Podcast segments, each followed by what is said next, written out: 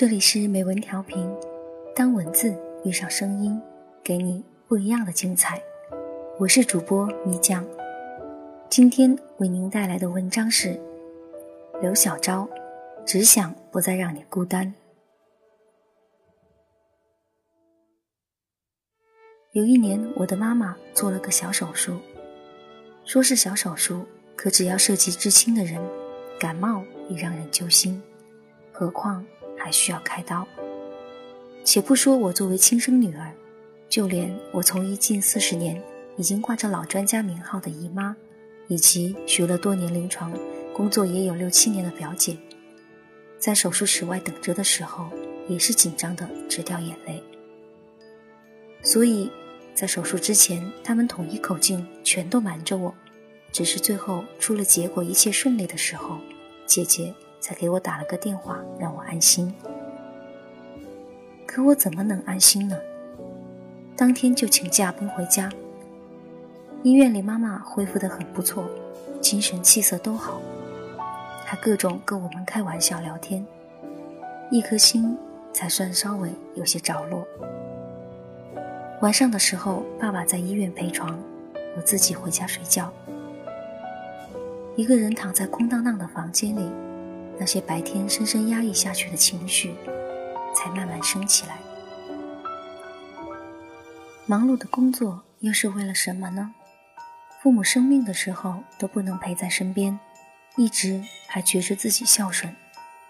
可对于父母的孝顺，并非是你努力不让他们操心，又或是给到什么物质上的东西能衡量的呀。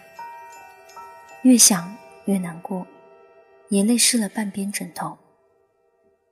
这时候，忽然觉着胳膊上有软软的触感，睁开已经被泪水模糊的眼睛一看，原来是我家小京巴在用爪子拍我的胳膊。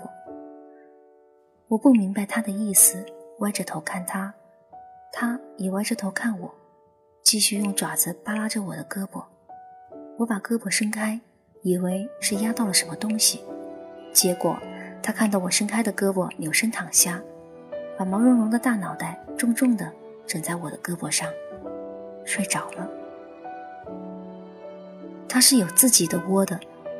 我在家的时候，经常想抱着它睡，可每次都是一抱到床上，葫芦下巴挠痒痒的时候还好，一旦想要搂着睡觉，它就会爬起来一抖落毛，走到床沿，啪嗒跳下去。小爪子敲打着地面，哒哒的走到自己窝里去。他是不和我们睡的。可那天不知道为什么，可能是家里人都在忙碌，只是抽空给他换水喂食，而没了平日的陪伴；又或者是平时都是爸爸妈妈在家，他忽然觉着少了人害怕。总之，不知为什么，他歪着小脑袋靠着我。踏实的、沉沉的，打着小呼噜睡过去了。一觉到天亮，难题并没有因此就少了。可哪怕过去好几年，我还是记得那个一个人在家过夜的晚上，因为一只小狗的陪伴，无助的女孩睡了个好觉。我极少看网上直播的帖子。总觉着是浪费时间，可有一个却是我反复看过很多遍的，看一次哭一次，讲的是一个男孩带着两条狗生活的故事，里面让我掉眼泪的桥段太多了。引用两个：点点，邻居家的年纪很大的京巴，那时候已经算得上是风烛残年了，户外活动基本取消。只在早上陪伯母出去买菜，晚上在小区门口等伯父下班归来。伯母说：“点点陪他去买菜都很勉强，以前他都是陪进菜场内，参与整个采买工作。现在他仅能送伯母到菜场口，就趴在地上喘粗气，一直歇到伯母买好菜出来，再一起回去。回程明显的体力不支。”常常要歇个两次才能继续走。伯母这么说的时候很动情，一边顺着他的毛皮他是感情深，一定要陪着我。另一个是我之前也讲过的，男孩摆摊赚钱，旁边的烧烤摊主很好心的给他的狗一些客人剩下的肉吃。我记得最清楚的就是我摆摊的附近有家搞烧烤的，皮蛋跟卤蛋经常去那里吃别人啃剩的鸡架、鸡爪跟没吃完的烤肉。都怪我太穷喂不饱他们。一来二去，跟那家老板混得很熟。有一天，有一桌好客，差不多剩下一半没吃完就买单走了。老板把剩下的留在地上喂皮蛋、卤蛋。到我收了摊，他们还没有吃完。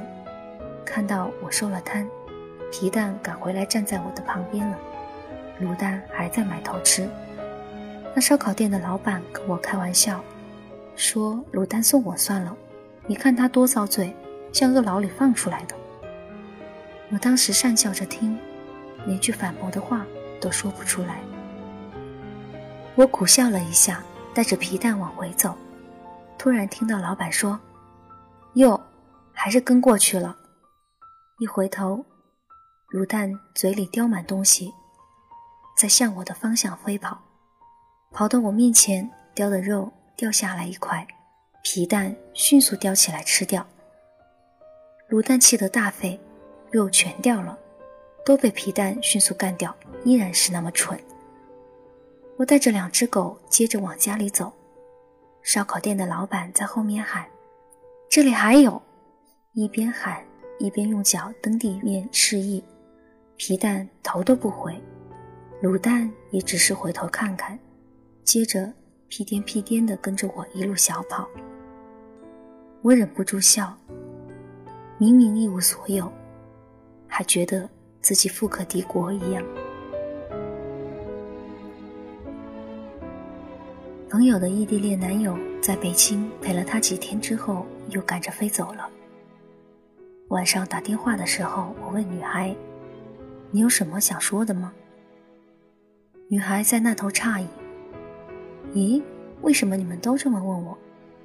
周末的时候，我们俩靠在一起聊天，因为知道第二天就要分别，都舍不得睡，两个人都困着迷迷糊糊的，但还是东一句西一句的扯着。然后他就不断的问我：“你是不是有什么想跟我说的？那你到底有没有呢？你俩在一起，你跟我说的都是琐事，从来没对你俩的关系说过什么。”我也想知道你是怎么想的呢？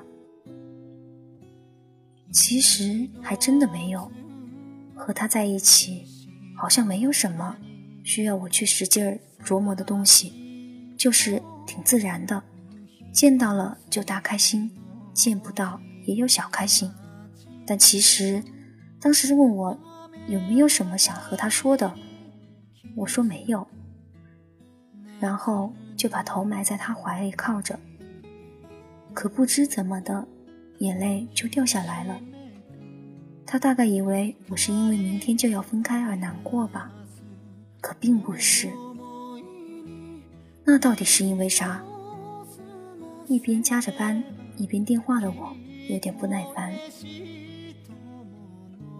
我抱着他的时候，脑子里想起的就是陈升的那首歌。不再让你孤单。他一直跑来跑去，也习惯了一个人。我每次说心疼的时候，他都打断我，所以也不想再多说，反而矫情。但那么满满的抱着他的时候，心里还是觉着发紧。我确实是什么都做不了，所以我只能在可以在一起的时间里抱着他，有时候说说话。有时候什么都不做，只是听他心跳呼吸。反正我想他知道有我陪着他。这三个故事放在一起好像并不够搭。就像之前有人回复我：“狗怎么能和人放在一起相提并论呢？难道你是用狗自比吗？”其实。我并不介意自比呀。我觉着很多养过狗的人应该都不介意吧，因为在这些故事中，我想说的是陪伴的这个概念。我家小金巴，故事二中的狗狗们，甚至第三个故事中的姑娘，他们能做什么具体的事情吗？好像真的是什么都做不了。但很多时候。能支撑我们走下去的，就是身边在意的那些吧。无论是人，还是宠物，他们给你的陪伴，都是我们在前路凶险又漫漫时，往下走的勇气。所以，就算被比成小狗，又如何呢？能给到心爱的人陪伴，累的时候做他的港湾。心甘情